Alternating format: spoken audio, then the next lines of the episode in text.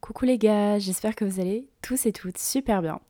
Aujourd'hui, on se retrouve pour un podcast. Ça fait longtemps que j'en ai pas fait et je m'en excuse. Euh, je reviens avec un sujet un petit peu particulier qui est assez euh, compliqué et euh, complexe à expliquer.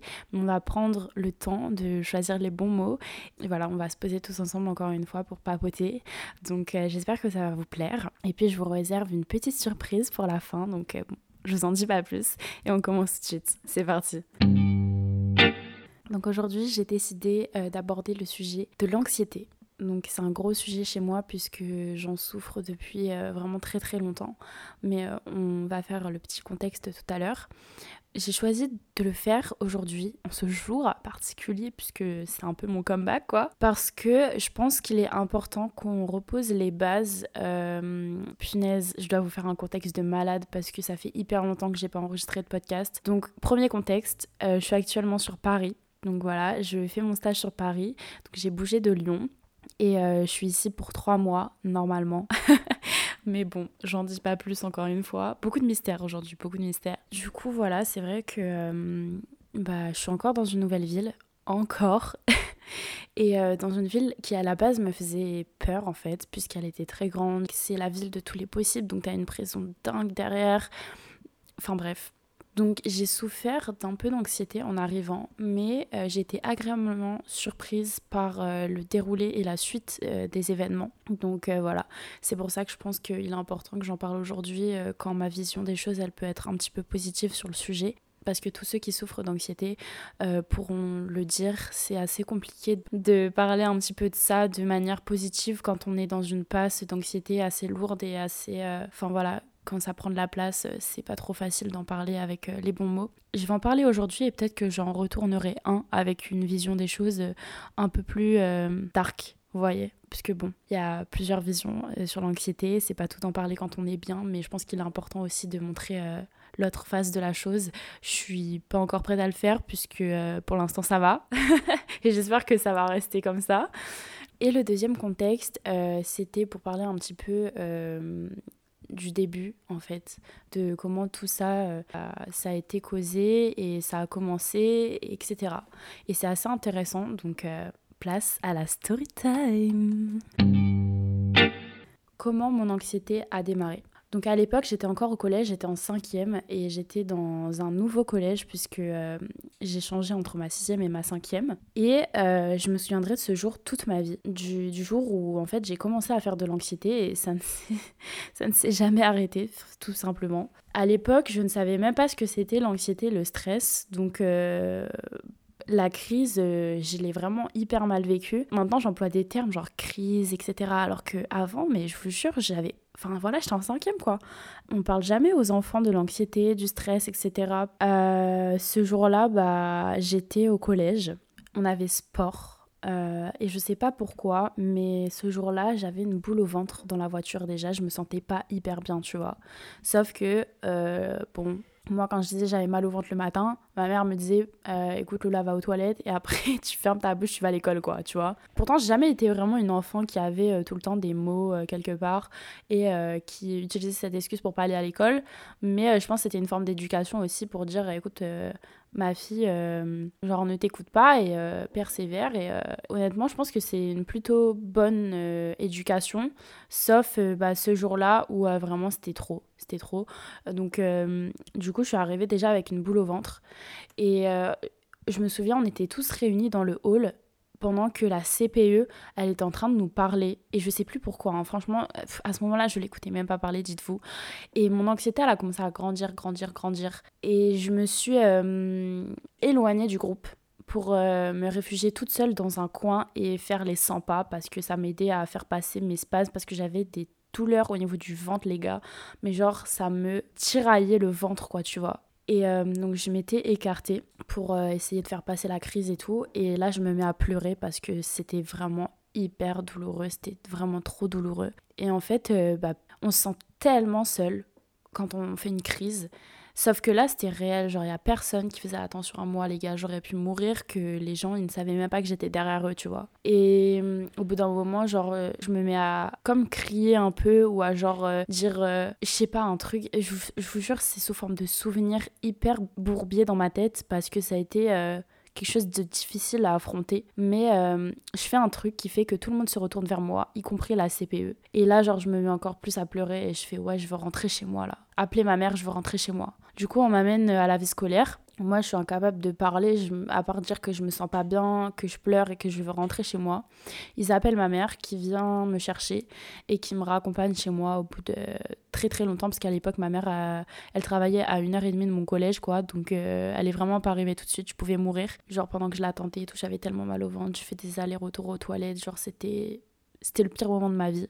Et, euh, et, voilà, donc comment ça a débuté. J'allais pas très bien un matin. On m'a forcé à aller à l'école et ça a fait monter une crise d'anxiété énorme. Euh, moi, mes symptômes d'anxiété, euh, c'était déjà sous forme de, de spasme. Donc un spasme, c'est quoi? C'est tout simplement quelque chose qui va revenir de façon cyclique, qui va passer, vous allez être tranquille pendant un petit moment et après il va revenir limite plus fort. Enfin bref. Donc c'est très dérangeant et c'est pas cool du tout. Et donc mes symptômes, c'était déjà des sueurs froides, j'avais la chair de poule, j'avais mon cœur qui commençait à être en tachycardie et j'avais extrêmement mal au ventre, mais un mal de ventre en mode euh, tu te chies dessus quoi, tu vois. Genre en mode euh, je devais aller vraiment aux toilettes parce que j'avais trop mal au ventre. Bref, et ça, ça passait pas. C'est que ça dure bien euh, bien bien longtemps, tu vois.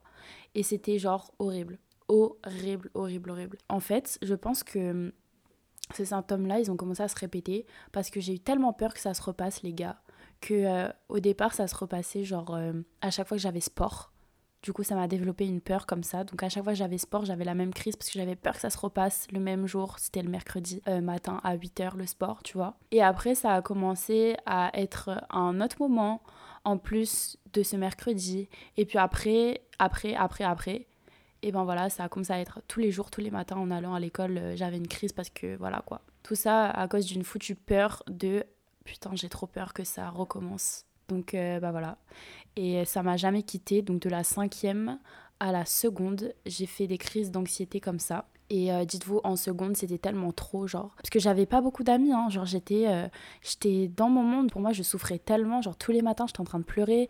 Je demandais aux profs de sortir marcher parce que c'est le seul truc, les gars, euh, qui faisait passer ma crise, c'est de sortir dehors marcher. Enfin, bref. En seconde, j'étais à 120 heures d'absence sur un seul trimestre. tellement que je pouvais plus aller à l'école parce que ça s'est transformé du coup en phobie scolaire vu que j'avais des crises d'anxiété à chaque fois qu'il fallait aller à l'école. Euh, donc euh, voilà. Et à ce moment-là, euh, mes parents étaient un peu démunis.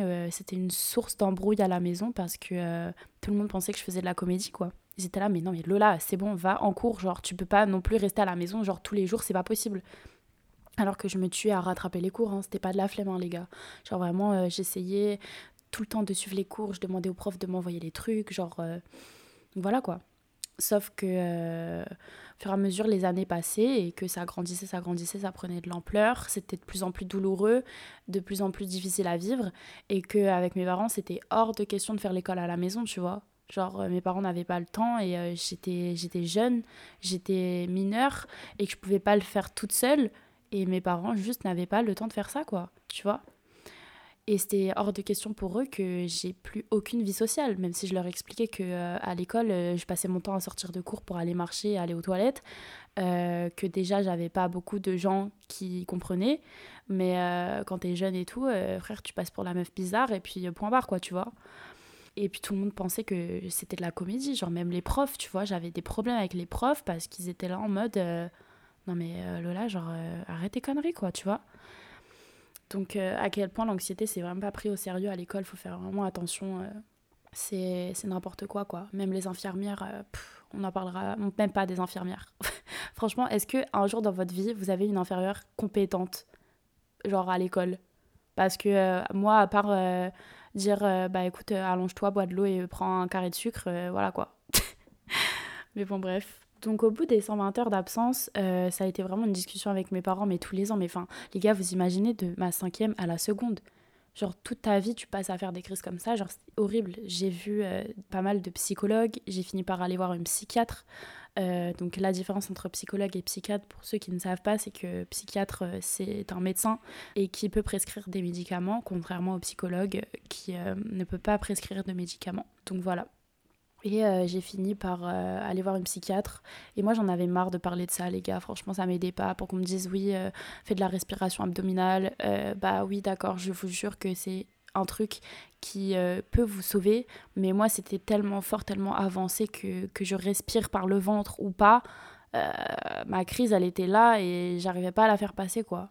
Donc, au bout d'un moment, j'ai regardé ma mère. J'avais quoi, 14-15 ans. Je suis maman, euh, j'ai vraiment envie d'être sous médicaments parce que là, c'est horrible à vivre, quoi. Je n'en pouvais plus. Et donc, je suis allée voir une psychiatre qui m'a prescrit des médicaments. Euh, je ne saurais plus. Mais les gars, ça fait un an que j'essaye de retrouver le nom. Parce que euh, moi, à l'époque, j'étais jeune. Donc, elle m'a prescrit un médicament. Et je ne saurais pas vous dire si c'était un antidépresseur, un antispasmodique, un anti je sais pas quoi. Et du coup, j'ai jamais su ce que je prenais. Mais je l'ai pris pendant deux ans. Donc, euh, tout mon lycée. Enfin, ouais. Sauf ma terminale, du coup. Seconde, première, j'étais sous médoc. Sauf que ça s'est transformé en si je prenais pas mes médicaments, j'avais une crise.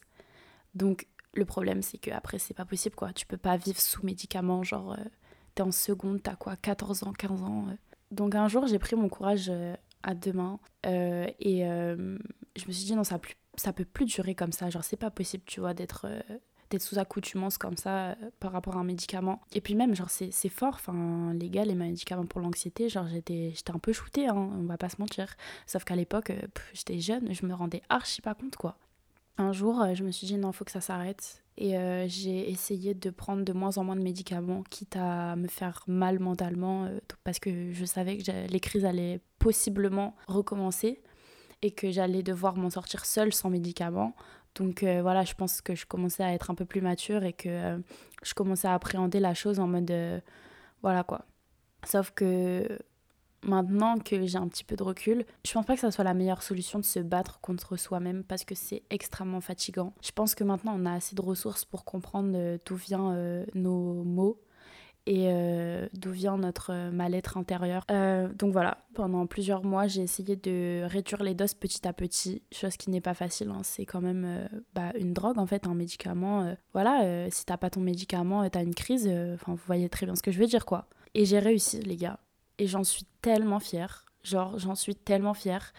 J'avais 16 ans et euh, j'ai réussi à m'en sortir toute seule, euh, à arrêter petit à petit les médicaments et à faire que mes crises diminuent quand même, genre, sans médicaments. Pour vous, ça peut paraître tellement insignifiant, alors que pour moi, je suis tellement fière de moi, les gars. Genre, c'est tellement dur de vaincre ce genre de choses, et vient mon année de terminale qui a été une véritable délivrance. De ma cinquième à ma terminale, j'ai eu un an de répit, les gars. Genre un an. voilà, mon goal après, c'était vraiment de rattraper toutes les années où j'ai pas pu vivre normalement à cause de mon anxiété et que j'ai eu des absences de fou malade et de prouver à tout le monde que non, Lola, c'est son comeback là. Et au bout d'un moment euh, donné, je suis pas une meuf bizarre. Voilà, j'étais, je me battais contre moi-même. Et là, je reviens. Euh, mes crises d'anxiété, genre j'en ai eu trois dans l'année. Vous vous rendez compte ou pas? J'en avais une tous les jours. Hein. 365 jours sur 365, j'ai eu des crises d'anxiété à l'école, genre. Donc là, euh, en terminale, bah, j'en ai fait deux ou trois. Et j'avais quoi? 10 heures d'absence de toute l'année? Mais genre, je vous jure, c'était tellement une fierté, genre même mes parents, parce que c'est ça aussi, mais avec mes parents, c'était vraiment une source de dispute, quoi, parce qu'ils comprenaient pas. Et euh, je leur pardonne, je leur ai pardonné parce que ils étaient démunis face à la situation, ils voyaient leur fille souffrir euh, et qui pleurait, qui était... Moi aussi, je savais pas quoi faire, tu vois on était tous en mode euh, ouais bah on fait quoi genre c'est quoi ce bordel genre qu'est-ce qu'est-ce qu'elle a quoi? Et je suis allée voir des tonnes et des tonnes de médecins hein. c'est allé jusqu'à gastro-entérologue machin machin pour savoir euh, quel était le problème et puis après ma terminale euh, vient le moment où on doit partir parce que du coup si vous n'avez pas écouté mes autres podcasts moi j'habitais en Guadeloupe donc, il n'y a pas beaucoup de choix d'études en Guadeloupe. Donc, je suis partie en France. Donc là, ça a été le, questionnement avant de partir de putain, je vais devoir me débrouiller toute seule. Voilà, après la, respiration abdominale, elle m'a vraiment servi parce que euh, j'étais un peu plus mature et euh, au lieu que de laisser monter la crise, j'étais en mode c'est pas grave, ma soeur. Genre, il euh, y a rien qui va mal là. Et je faisais la petite respiration et ça permettait à la crise de ne pas prendre de l'ampleur, quoi. Donc bref, et donc euh, après ma terminale, euh, je me suis dit je vais devoir me débrouiller toute seule dans une ville que je connais pas, euh, avec une perte de repères, genre sur tout.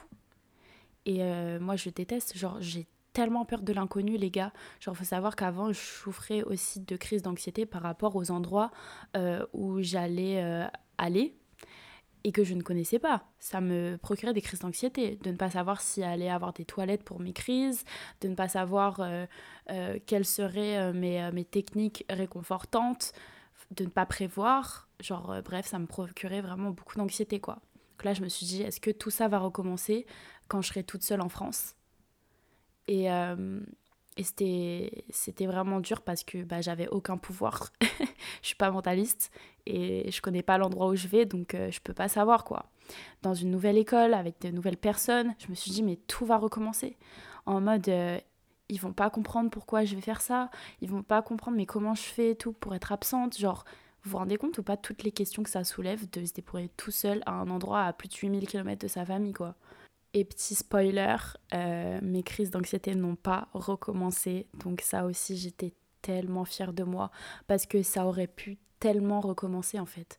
Parce que ça fait peur de se débrouiller tout seul. Donc euh, je suis trop fière que ça n'ait pas recommencé et que j'ai pu vivre normalement. Et surtout que les gens ne me connaissaient pas. Donc en fait, ils m'ont connue de manière normale. Pas de manière en mode Lola, elle souffre d'anxiété. Euh, elle est trop bizarre. Donc ça, c'est une grande fierté aussi. Et puis maintenant, ça fait J'hésite à dire deux ans et demi, mais euh, là, j'arrive pas à compter. Mais ouais, ça fait deux ans du coup que, que je suis en France, bientôt deux ans et demi, ou déjà, enfin bref. Et euh, mon anxiété, euh, en tout cas la grosse anxiété que j'avais avant avec ce genre de symptômes, etc., bah, elle, est, toujours pas revenue. J'en ai de temps en temps, j'ai des crises d'anxiété qui se sont transformées maintenant. J'explore une autre phase de l'anxiété qui n'est pas cool, mais qui est plus cool que celle que je vivais avant, donc euh, tant mieux. Et voilà, j'en ai de temps en temps, quoi. La plus grosse partie de l'histoire, elle est derrière moi. Et ça, c'est trop cool. Donc là, on a abordé la phase du avant, de tout ce qui euh, appartenait au passé. Et maintenant, on va aborder euh, le présent, donc euh, la phase bah, active, on va dire, de l'anxiété. Quand j'ai dit tout à l'heure que mes crises d'anxiété s'étaient transformées, c'est-à-dire que j'ai plus les mêmes symptômes. Maintenant, quand je fais une crise d'anxiété, j'ai vraiment genre le symptôme principal, c'est la tachycardie qui est horrible parce que ça me fait mal en fait à la poitrine tellement que mon cœur il bat fort et il bat vite quoi ça me provoque du coup euh, des... une envie de comme faire un malaise, genre ton corps il devient hyper faible, tu trembles un peu, tu te sens molle, tu sens que ton cœur bat trop fort et trop vite et, c'est horrible, tu vois, du coup ça te, ça te tape dans le cou comme ça.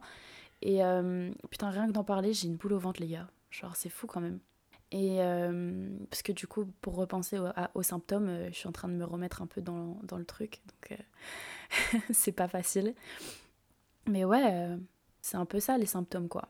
Et puis aussi, euh, genre mes, mes oreilles, c'est comme si elles se concentraient juste sur mon état et que j'entendais plus rien autour.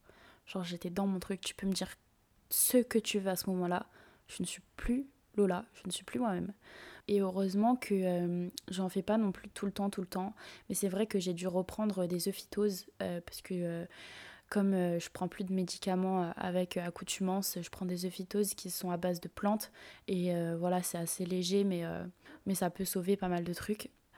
Et le fait d'avoir changé de ville, d'avoir encore une fois perdu mes repères pour en retrouver d'autres, heureusement que je suis arrivée dans une ville, déjà de un qui me faisait peur, mais ça on en parlera plus tard mais de deux où j'avais mes deux meilleurs potes qui euh, m'ont soutenue dès le début, qui m'ont pas laissée toute seule et qui euh, m'ont aidé à, apprivoiser euh, Paris de la meilleure des manières possibles quoi. Dès que je suis arrivée, j'ai été entourée mais genre à partir de la première heure. Et après on s'est plus quitté genre vous voyez là même ça ça va faire deux semaines ça fait deux semaines ouais que je suis arrivée ici. Et franchement les moments où j'étais toute seule se comptent sur le bout des doigts hein limite maintenant je suis là en mode euh, les gars venez on fait ça plus tard et tout parce que euh, vous voyez genre euh, j'avais envie de filmer des podcasts enfin de tourner des podcasts de faire des trucs pour moi et tout. En gros voilà quoi. Genre depuis que je suis arrivée je suis hyper entourée et, Et ça me fait trop plaisir parce que pendant des années, je me suis sentie hyper seule. Euh, là, je parle de mes crises d'anxiété en Guadeloupe, mais je parle même, euh, genre, depuis que je fais mes études en France, genre, je me sens tellement seule. Et alors que je suis entourée, genre, je connais des gens, mais c'est juste intérieurement, genre, c'est pas facile. Et là, faut savoir que, voilà, mes deux meilleurs potes, c'est Nils et Isé qui sont sur Paris. Et on s'est connus en Guadeloupe. Donc, c'est comme si, quand on était à trois, on est un peu le repère de chacun. Et comme on vient du même endroit, on a tous les mêmes rêves et c'est c'est rassurant. Genre c'est hyper rassurant pour chacun de nous, tu vois. Donc euh, on est grave une sorte de safe place entre nous et c'est trop bien, bref. Alors qu'on a des caractères qui sont divergents. c'est trop drôle des fois, mais bon bref, vous verrez dans un autre podcast. Donc voilà. D'ailleurs, je pense que vous allez me poser la question, pourquoi Paris ça te faisait peur, meuf? Paris, ça me faisait peur parce que c'est tellement grand, les gars. Genre, il y a, y a tellement de transports, il y a tellement de gens, il y a tellement de possibilités. Les gens, ils sont un peu aigris aussi. Genre, et puis même moi, c'était. J'aime les grandes villes, mais là, c'était vraiment pour moi, c'était. Waouh, c'était grand, de fou, quoi. Première fois que j'ai pris le métro dans Paris, euh, j'étais avec Isée et Nils. À l'époque, on allait voir la comédie française. À l'époque. et du coup, euh, bah, genre, ils l'ont vu, genre, j'ai fait une crise d'anxiété ouais, genre j'étais pas bien quoi. Genre j'étais pas à l'aise, j'étais pas dans mon élément et je leur ai toujours dit, les gars, j'habiterai jamais à Paris. Regardez-moi maintenant, bref. Et je veux pas partir en plus. Donc euh, tout ça pour dire euh, que ça n'a pas été une période facile, mais que maintenant ça va tellement mieux. Genre il y a vraiment des gens qui viennent me voir en mode Lola, ça fait tellement plaisir de te voir euh, enfin épanouie et heureuse.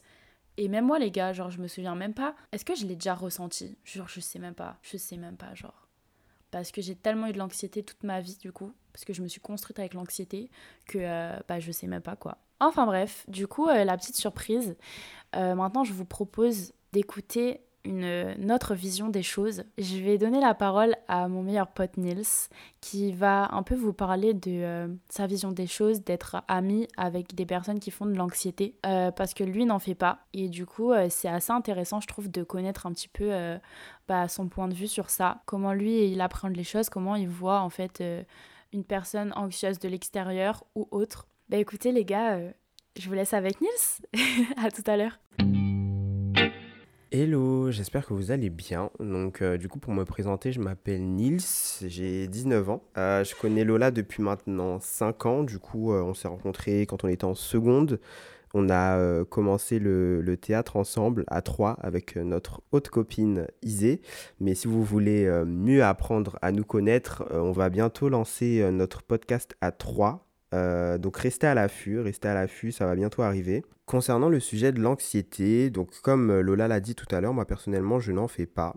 Et donc pour être entouré de deux personnes qui font de l'anxiété, Lola et Isée, moi personnellement, déjà s'il y a une chose que euh, je peux dire, c'est que nous, personnes qui ne faisons pas d'anxiété et qui sommes entourés de personnes qui font de l'anxiété, on a, je pense, entre guillemets, cette mission de, euh, de venir en aide à nos amis. Je dis ça dans le sens où j'ai jamais été présent lors de crises d'anxiété de Lola, ou peut-être une fois, mais c'était il y a assez longtemps. Mais étant donné que bah, avec Isée, on vit tous les deux à Paris et qu'on est très souvent ensemble, c'est-à-dire on, se voit, il n'y a pas une seule semaine qui passe où on se voit pas.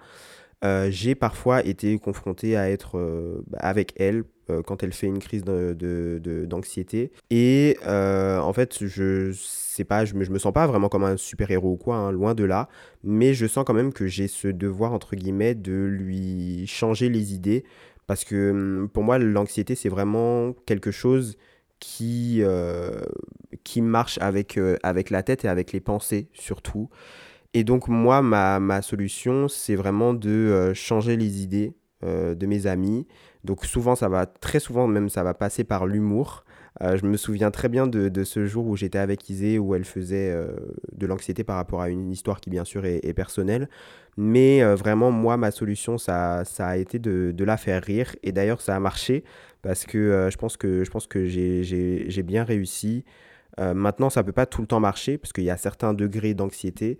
Mais en tout cas, en général, si c'est pas l'humour, ça peut être les histoires, ça peut être parler d'un autre sujet.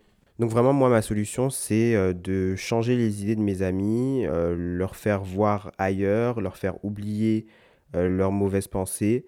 Et, et, voilà, et en fait, je pense que dirais que c'est le max qu'on puisse faire parce que malheureusement, quand on n'est pas une personne qui fait de l'anxiété, on ne peut pas savoir à quel point c'est douloureux et c'est difficile à vivre.